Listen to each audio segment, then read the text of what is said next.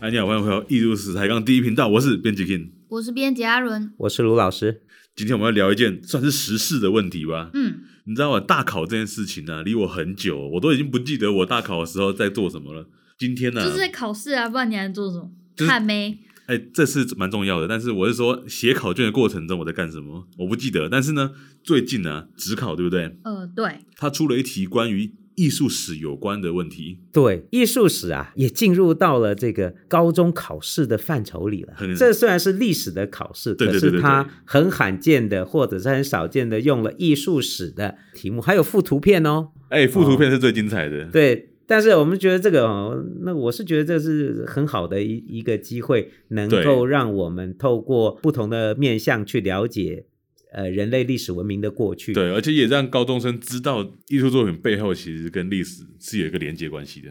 讲到这里啊，那我就问问你们俩，是你们大学本科都是艺术史嘛，对不对？。对对对，哎所以你们那时候大一进来，高中生进来，对艺术史有没有不同的认知？因为好像你们的大一都是我教的嘛，对不 嘿对？你们的中国艺术史都对是对对我教的。哎，你们有什么？现在回想起来有什么想法呢？那个时候感觉上课就很像在看那种寻奇的嗯 YouTube，哦，因为以前的历史课文比较少图片嘛，对，然后就是你会看到很多奇形怪状的东西从老师的 PPT 上蹦出来，我我觉得我最有感触的就是，哎，其实很多我以前都不知道，而且就是没看过的东西。对，因为我们对于历史，可能因为课课堂比较少嘛，我们可能学到的都是一个大方向，我们没有办法很仔细的去学各个时代，或者是同一个时代不同地区的东西会有什么样的发展。而且光老师的中国艺术史就可以已经可以让人大开眼界了，更不要说西方艺西洋艺术史那种陶罐上画一个章鱼的啊，看没上真的不知道哎、完全没看过。你骂脏话，哎，不小心的，抱歉抱歉对。啊，而且我记得我中国艺术史上学期的时候嘛，就是我们学很多史前，我一直嗯嗯都嗯以对为史前就是那种神文的，结果有其实有很多像有彩陶或黑陶，啊啊啊啊然后器型我也都是几乎没有看过的。来，你知道为什么吗？就是说，因为啊，知识的体系的分工，艺术史哦，真的是要到大专以后才成为一个学科。对在高中的时候，能够接触艺术史是非常少的。嗯，嗯这有一嗯个很大的问题，就是在过去古典的历史里面或对历史课本里面，对文物和艺术其实只是历史的插图。什么意思啊？我没听懂这句话，老师。你们回想，你们翻高中历史课本对看到的图片，它唯一的功能是什么？呼应历史文本的内容。比如说，他会放一个那个唐太宗的图片，告诉你这位是唐太宗。对，他会放一件唐三彩，告诉你那时候陶器就是这个样子，它就只是插图，所以那个脉络其实是不存在的，或者嗯是那嗯个脉络是非常粗糙的。我还告诉你们，呃，老师其实有教高中高中部的，哦历史对对，台老师湾有史高中历史，我要跟你讲，高中的台湾嗯史把所有台湾史前史全部都拿掉了。啊，没有是，哦完全现在高中的台湾史是没有史前史的。呃，我还好奇打电话去出版社问哦，嗯嗯居然说那个因为编辑的教授认为国中的时候已经上过史前了，所以高中不用上了。所以没有那种哦深度渐渐变多的那种那种趋势，而对是啊学过就算了。所以说那个艺术史其实对于高中生来讲是很陌生的。真的是陌生。透过文物来了解文明的过去，对这个专业，其实在我们高中时期是不存在的。老师，那我们回到这一次这个历史科的这个题目，就是他出了一个这个罗印斗画像，对不对？对，名人十二肖像里面其中一件，嗯，那这一题是出了什么样的争议啊？这一题哦，其实它就哈、嗯就出了一个明末的对，人物的画像，明代晚期官员的肖像画，是，因为画的非常写实对，哦，非常写实哦，所以说它就是呃，现在题目里面告诉大家，传统文人画都是简单写意、嗯，哦，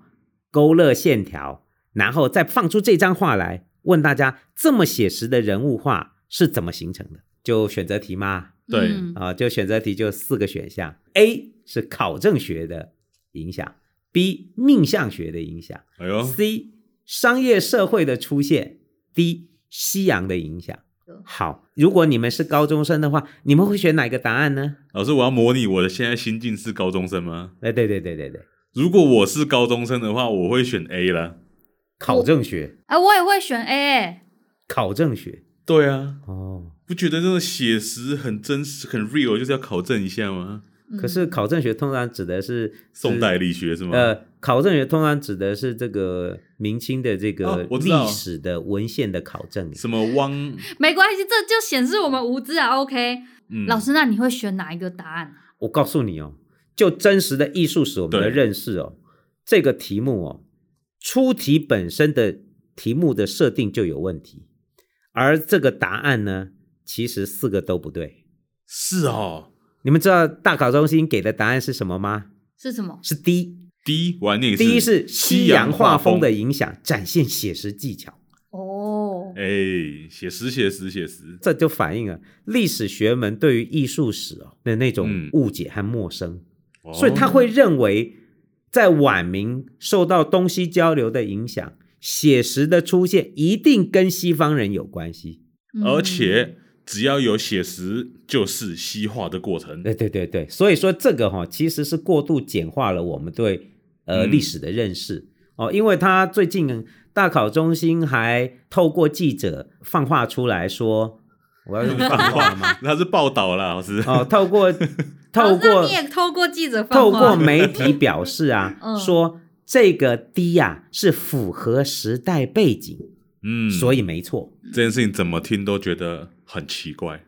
这不是很奇怪，这这根本就是有一个错误的理解和认知。这也反映出，如果说出题的不是艺术史专业，嗯，解题的不是艺术史专业，很容易误解啊。然后给答案、告诉记者和社会这件事的，也不是艺术史的专业，那就涉及到你没有这方面的专业，你却要用这样的方式告诉高中生一个特定的答案。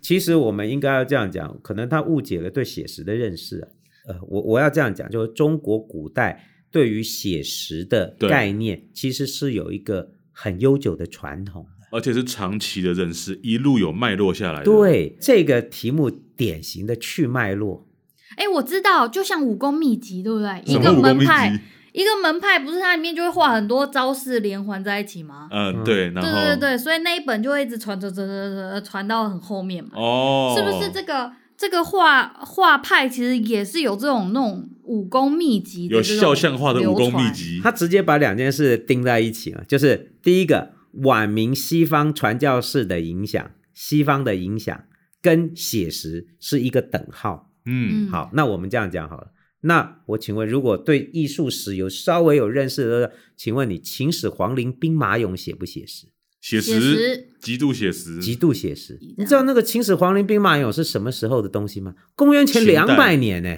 公元前两百年，公元前两那百距年，今距今两千两百年前，哦，中中国古代的陶工就已经可以做出完全精准的肌肉线条和结构。你觉得他不会观察吗？会不啊，啊，对啊。那个那那样的写实是怎么来的呢？你要不要也说是罗马帝国的影响呢？哦，嗯对不对，也符合时代背景嘛，对啊，不对？哎，真的那哎，如果你要硬掰的话，也是可以嘛。老师可能要叫他大秦，对不对？对是啊跟大秦有交流。好，OK OK，好，对，那就比较是不是要出个这个题呢？如果以写实为，你你不能你不能看到黑影就开枪啊！如果照写实来讲，中国到了十世纪以后的写实是全面性的写实、哎十世纪以后，宋代哎，宋代啊，宋代画院那个写实是非常写实啊！哦，哦宋代画院那个写实，哎连皇帝都会画而，且宋宋徽宗徽宗那个宋徽宗 画的，你看我他抢画你那个画人物，画那个鸟花鸟，那个是完全的写实。那你说这个写实是受谁影响？西方影响，西方啊不是影不响是不哦不好意思，我讲错了。传教士影响，传教士影响，对， 你还赶快找一个符合时代的那个。对对对，所以说，如果照这样讲，到了宋元元代以后，有专门的写像秘籍耶，好，哦，有它就专门叫的写像秘籍哦，这本书专门的，它这么叫做直白写像秘诀，有这样的专书，告诉你怎么样去民间去画写实的人物画、祖先的肖像画。到了清代以后，这种书更多哦，它甚至还有口诀的，有三庭五步之法。所以说，哦，那个写实对于人的面容的观察或嗯，它是有一个自己的传统的。这种东西叫江南画派啊，就是南方民间它本来就一个流行一个长期的写实的对于人的面貌这个形象的具体的描写，它是有一个自己的传统在的。所以你看，我们这样看下来，两千年来中国的写实主义始终都有一定的成果。老师，那你你有讲到这个传真心领，就是这个丁稿的丁稿传真心领，他是怎么教这些画师或者是教别人认识这个面部的画法的啊？哎，他那个很仔细耶，就是说对，这也等于是一个古代写实绘画的一个教学的手嗯册，让画者去观察五官细节的轮廓还有形态，嗯，所以他有那个三庭五步啊。老师他他的画法好像是一个，就是他的书里面有很多人脸的图片，对对，就像面相图一样。对，面看起相来图像吗面相图。然后每一个部位呢，它都有标示出来，这是哪一个部分，哪一个部分。所以你看哦，所啊第以二、说第一、第四这样。对，，所以说你你想说，古代的中国的民间艺术家都不会睁眼看世界吗？如果用既定的印象作为题目和答案，就造成了很大的问题。如果你真的认真仔细看这些明清时期的这些有关于肖像画的这些画记家的录。秘籍。秘籍，对你就会发现人家的观察是很仔细的，在丁稿《传真心灵》里面，他对那个面部细节的那个描述是非常细致，细致到类似那看面相的那个图一样哦。嗯嗯，你看哦，他把那个脸分成天三地四，把面貌分成眼睛、鼻子、嘴巴每一个地方的位置或者是结构的特征，应该怎么观察？哎、老师，我有问题，那人中的部分它它是怎么叫呢？人中哦，就它是叫叫人人中 哦。哦，你以为 人中是？所以那个人脸上面那个鼻子的跟嘴唇的中间，它就写人中啊，两就个字。写人中啊。哦哦，你，看哦，那如果人中到了我们的脸的下半部，对你看对我们我们现在谈的就不是很粗糙的历史的这种符合时代背景，是直接进入到作品的话，对，在他的那个记录里面，他天三地四嘛，地四怎么分你知道吗？嗯从脸颊到法令纹，对到人中分成第一、第二、第三、第四，然后人中的地方叫做下停起，就是停下来，你画脸颊画到哪里，人中到了人中外面的法令纹应该怎么注意？嗯然后画到人中，下面是嘴巴，上面是鼻子，应该有什么样子的观察，还有描绘，这个都反映出古代民间江南画家这些传统的画家对于面部是非常仔细的一种观察和描绘。所以他嗯把人的脸其实分了很多不同的区块去认识说，啊，那个你在哪一个法令纹的地方，你要怎么去去表现这样子去观察、去表现，因为每个人的法令纹可能不一样啊。嗯可是画到这里的时候，就可以仔细去观察它的差异了。所以对你看哦，如果我们不知道这些有关于嗯古典中国民间绘画艺术对写实的关注，，对，只只是很粗略的说它跟西方的外来的文化有关系，那我们真的是误解了自己的过去。真的。而且他们这个做法就是对脸部线条、脸部肌肉线条观察最好的实例。对，其实他只是换了一个手法，他做的事情跟达文西在观察那些人体没什么两样。没错，没哦错。这两个都是在体现写实最、嗯最原始的一种你看方哦、式。我们讲到这么细节以后，再回头看这个考题，你就觉得哦这个就是非常粗糙的一种对对，过去的认知。嗯，那个如果他要这样放这幅画的时候，就会造成一个呃很明确的问题，就是你根本不知道那幅画的脉络。嗯这个明代官员的肖像画其实就是南方传统的江南画法的东西。嗯，如果你真的要说受到西洋影响，对，哦你放个利玛窦的影响的图像不好吗？嗯你放一个当时的版画受到透视影响不好吗？嗯康你若望一，对你一对汤若望，你为什么一定要放这幅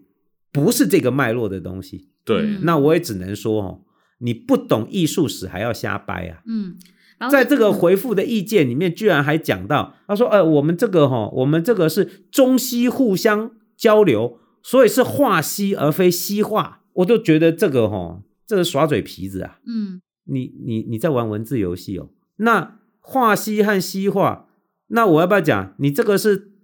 独独台还是台独啊？其实都是一样的意思、啊。你这个是动词前后乱放嘛？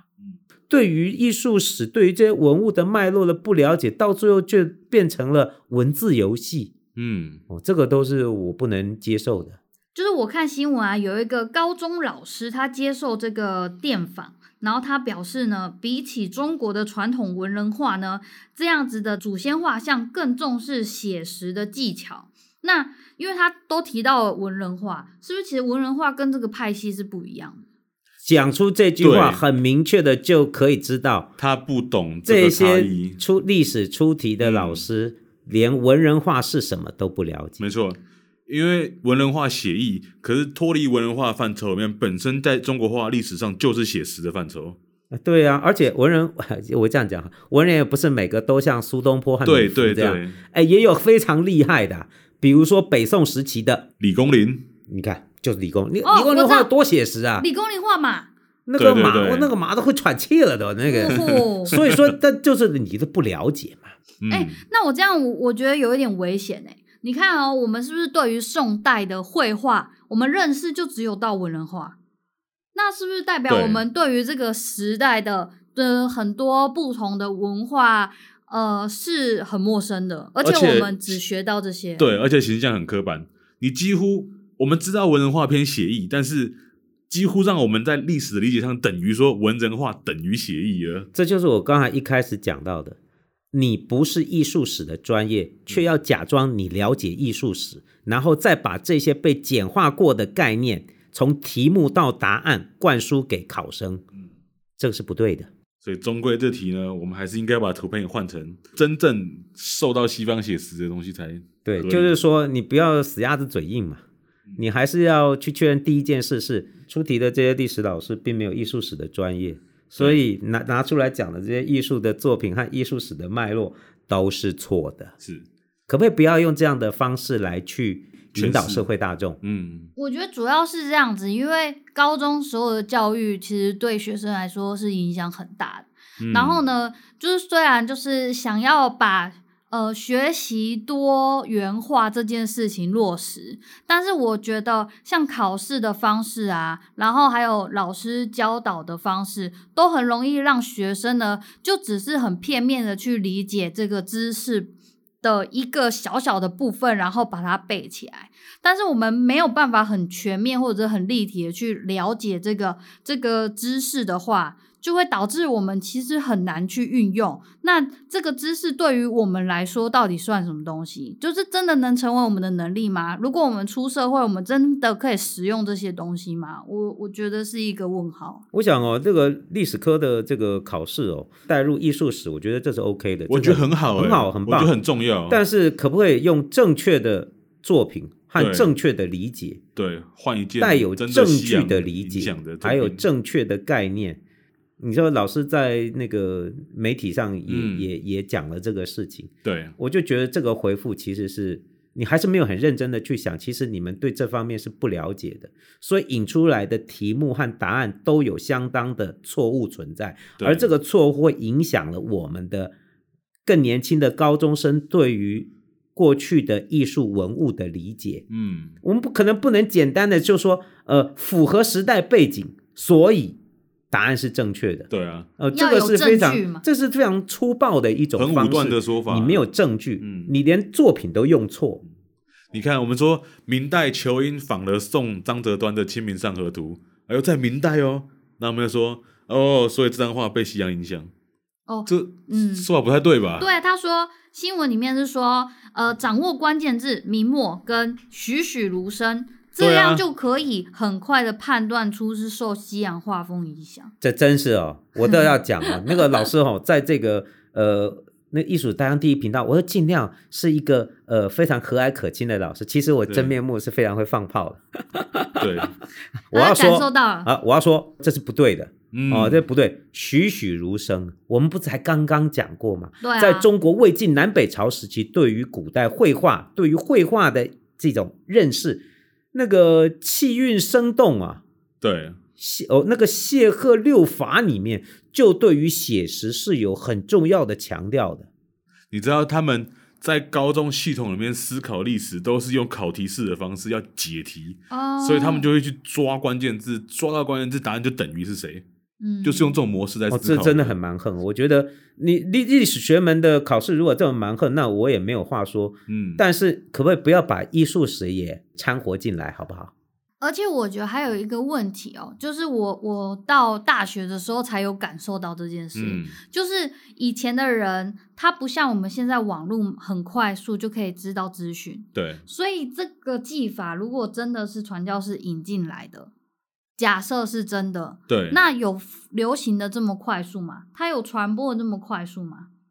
所以我就跟你讲嘛，而且大家可以那么快接受这件事情吗，所以就我就说嘛，嗯，这个影响不是这个脉络。会有对呃，它对脉络滞根本后的就是问题，错对了不对？如果你讲到的是那个经济的发展，对，或者是日常民生物资的交流，对，那个速度最快啊。嗯，嗯嗯，嗯那个速度最快。你说大量的西方的那个银币涌入南方金融市场，这是真的啊。大量的中国的陶瓷文物对外销售，这是真的啊。结果你去用了一张传统的江南画法，哎，我也话也要这样讲。嗯，老师最近才有一本书，哦，那个得获奖得文献会的那个优优等奖，我就是讲了这个事，所以是其实不是我故意要找大考中心的麻烦，对，是你的这个认识如果对的话，我这本书可以拿去拿去丢掉那就了回，烧收掉了，对，也不会得奖了。我、嗯哎我我真的讲的就是我的书里面就有罗印斗的像，嗯，对对啊，而且十有二画像里面赢了一半 吧，你知道吗？而且如果这样讲，台湾现在指定金门重要古物的蔡富义画像，我也可以说它受西方影响。我必须对要讲，你哪只眼睛看到它受西方影响？那个蔡富义一个眼睛都瞎了，所以这个书名叫《秒目传神》。 那我对于这一道第十题啊，我也只能给这四个字了：秒目传神。你这是瞎闭着眼睛瞎说的吧？对。那最后我们想要回到这个问题，有里面有一个很有意思的点，就是江南画法跟名人十二肖像，你在网络上查，确实有蛮多资料会说他们受到西方影响。老师对这件事情有什么看法？那个哈、我们话都讲到这边了，嗯，请去看看我这本书上写的，你看看我有没有讲到西洋的影响嗯。当然，很多猜测是有的，问题是我们还是要回到证据嗯哦，我们对我们还是必须要回到脉络去看中国古代的肖像画的发展的历程，它有它自己的传统存在。嗯，哦，你不能因为那个时代呃有比较多的东西交流，就把你认为是的东西硬安上去，这样是不对的。我其实是有读一些，有读其他学者对于名人十二肖像，就是在清代的祖先画像受西方影响的资料，我有稍微读一下。其实他们最后要证明这件事情呢、都很困难，他们要用几几十页的论文来去跟你强调说它的轮廓啊，它的颧骨啊，因为那个晕染墨的方式看起来像西洋的画法，他们是用这么保守的方式来讲这些东西有可能受西洋影响。而且还只是有可能，对不对？哎、他当然他这样讲就表示他认为有了。嗯，他既然这样讲了，就表示他认为有。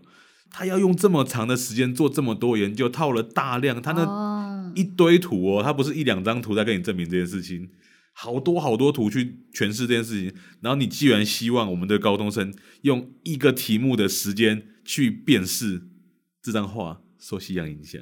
这不是荒谬吗？人家可能写了半年的论文，你要人家两分钟看出来？而且这个论文在学界其实也是有争议的啊、当然，当然，因为这对东西你没有说定论。传统的这些技法、这些传统的这些做法、记录，还有目前的调查，都已经慢慢都浮现出来了。对，以金门发现的晚明蔡夫一画像，就是跟罗印斗像同一个时间的画，我不认为它受西洋影响，嗯，就这么简单。对。你有要有证据，所以也反映出、哦、我们大考中心这些出题的老师哦，可能对艺术史真的是很陌生，对于很多那个那个重要的一些资料完全不熟悉。没错，他们最后给出的这种模式就是先射箭再画靶。他们已经知道了东西方有交流，然后兜一张图跟你说，你就是要看出他有东西方交流。这先就是啊画靶再射线还是先射线再画靶？先射箭再画靶，好，先生先画靶再射箭很正常啊。哦 ，OK OK，好好，那你说对哈，这样你还能剪吗？剪得了吗？可以啊，我可以剪啊我。还可以帮老师，对啊，把老师那边剪掉就好嗯很了。好笑啊。对对对，我哎，没有，没有我说剪进去、不要剪进去，我我连这最基本的中文语法都不懂。关于老师你刚刚讲这个得奖的书啊，其实我们之前有做一集节目，就是专门在讲蔡夫一画像的这个 p o c k e t 所以对可以就是晚回去明哦听一下。嗯就跟这个考题的那幅画年代是一样的哦，哦是一样的年代哦。我们接下来会再有一期节目跟听众分享一下祖先画像。一位专门研究祖先画像的逢甲大学李建伟教授呢，会来到我们节目上跟大家分享相关的事情，嗯，请大家期待。艺术史台上第一频道今天分享到这边告一个段落，我们就下礼拜再见喽。大家拜拜。拜拜。